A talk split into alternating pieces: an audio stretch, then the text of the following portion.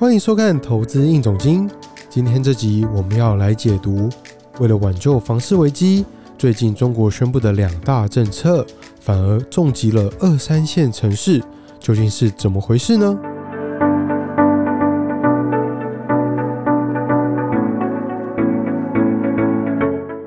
首先来看第一项政策，二零二四年一月下旬，中国国务院指示国有银行以及地方政府。暂停十二个省市的所有在建造基础建设的项目，只要不是一中央政府批准的，二经济适用房改造计划，三地方水电与暖气的工程，四建设进度超过一半，并且有足够的资金安排的建设计划，其他的呢，全部通通都必须停下来。目的就是想先把地方政府的债务给降下来再说。那么是哪十二个地方呢？分别是东北的吉林、辽宁、黑龙江，西南的云南、贵州与广西，直辖市里面的天津与重庆，以及西北的内蒙、甘肃、青海与宁夏。我们以二零二二年年底万德资讯汇总各省统计局的数字来看，这十二个地方占中国人口的二十五点九六 percent，但是欠下的地方政府债务。却是三十一个省市的二十九点五八 percent。在观察二三年上半年的居民存款统计数字，这些地方的居民存款却只有全中国的二十一点六二 percent。上面的数字还不包括地方融资平台所欠下的城投债金额。稍微补充说明一下哦，所谓的城投。也就是地方政府用来向社会融通借用高利贷，并进行地方城市建设的平台。讲白话一点，就是地方政府负责去借钱的白手套。根据二零二三年初中国银保监会的资料，所有地方城投总共欠债六十五兆人民币。这个数字是什么概念呢？大约是中国二零二二年的 GDP 总量一百二十一兆的一半。如果再加上难以统计的隐形债务，那么这些省市所欠下的债务恐怕还要多更多。这种失衡的程度，其实已经到了中国国务院必须出手整顿的地步了。中共习主席为了有效统治中国，自从一二年上台以后，就将地方财政权收归中央所有，包括地方的卖地收入也是一样，然后再透过中央将财务资源分配给各个地方。借此来支持贫困省份的财务运转，这就是中国维持稳定统一的必要手段，也是中央政府用来管控的重要依据。我们回顾一下过去，从二零零八年开始，地方政府的财政收入有很大一部分其实是靠卖土地的所谓政府基金收入来维持。这种收入能够持续进账的前提是，中国房地产行业必须维持融景。地方政府才能够把各省市的土地继续卖给房地产开发商，好获取足够的财政收入。不过，这个趋势到了二零二一年，中国房价见顶后就难以为继了。之前全盛时期卖地收入占地方财政收入将近一半的状态也不会再出现。接下来历经了二二年与二三年这两年地方财政严重入不敷出的情况。终于在二四年一月底，中国中央政府宣布，各个地方政府可以自行决定房地产的调控。这个政策的出现，象征着先前“房住不炒”的大方针正式告一段落。为什么会这么说呢？在进一步说明之前，如果您喜欢我们的节目，欢迎加入财讯的频道会员，或是针对您喜欢的那一集留言赞助我们，好让我们继续为大家带来更多精彩的内容哦。中国宣布各地方政府可以自行决定房地产的调控，另外还允许已经资不抵债两年多的恒大地产在香港正式清盘。所谓的清盘呢，就是把公司资产全部卖掉，然后把钱还给债主后，还有剩的就归还给股东，最后把公司给解散。当清盘开始执行后，所谓的保交楼这件事也就不可能发生了。而当初把钱交给恒大的房地产买家，除了拿不到盖好的房子之外，房贷还要继续背。这样的状况是中央想看到的吗？难道不会引起社会动荡吗？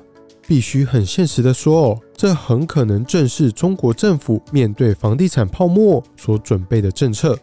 怎么说呢？在二零二三年的六月，深圳南山区的城中村原本有数十万的外地人在这边租房生活，但却在政府的命令下全部进行搬离，因为深圳市政府拿到银行发下的补充抵押贷款，准备将这里拆掉，透过拆房来减少出租市场的供应量。那么，想要租房的人就得用更高的金额来租嘛。当然，另外一个方式就是顺应政府的政策，去跟银行背房贷买房。深圳这样的试点效果显然让中央很满意哦。因此，接下来中国的政策概念就是让人民要么多付一点租金，要么多背一点房贷。如此一来，才能让地方政府。继续建房，继续收租，让地方财政能够运转下去。除了深圳以外，广州市的荔湾区也出现过类似的状况。换句话说，中国政府即将转型成房东，出租房地产给中国居民，并以政策银行的贷款支持经济适用房的建设，以此保证未来地方政府的现金流入。如果顺着这个政策脉络去推论，那么市场上能够居住的房子当然是越少越好，这样未来出租才会更容易。所以，我们就不难理解为什么政府会放任恒大地产倒闭，以及不再保交楼的政策转向了。当然，有人会问：花了钱买不到房，又背上一辈子房贷的人，难道不会抗争吗？其实，二三年中国各地的融资平台与相关企业。就已经开始设立人民武装部了。原本这个武装部呢，是方便动员人民实施战时管制的机构，可以持有轻型武器，平常会进行军事训练，必要时还可以针对抗议活动进行镇压。或许啊，他们早就已经设想好未来会发生的各种状况了。话说回来，在国务院宣布下放地方政府可以决定房地产调控政策后，广州市政府率先公布，只要原有的房子已经在市场上挂卖出，广州市区连一百二十平方米以上的大户型房地产也可以让外地人购买。随后，苏州市政府也全部开放，就连上海市也宣布，外环以外随便给外地人购买。这个政策与中国国务院宣布暂停十二个省市基建计划的时间差距不到一周，也就是说，贫穷的省市未来不止没有了产业，连举在维持经济运转的空间也都被剥夺了。因为基建计划所带来的债务不只是债务而已哦，他们还是很多当地承包工程的营建商最重要的收入来源。而营建商后面还有建材商、设计公司以及许多民工的收入。在贫穷省市断粮的同时，富裕省市现在开放买房落户，这让贫穷省市的富人能够出走，移民到富裕省市。前面提到十二个暂停基建计划的省市，存款只占二十一点六二 percent，这个数字是有意义的。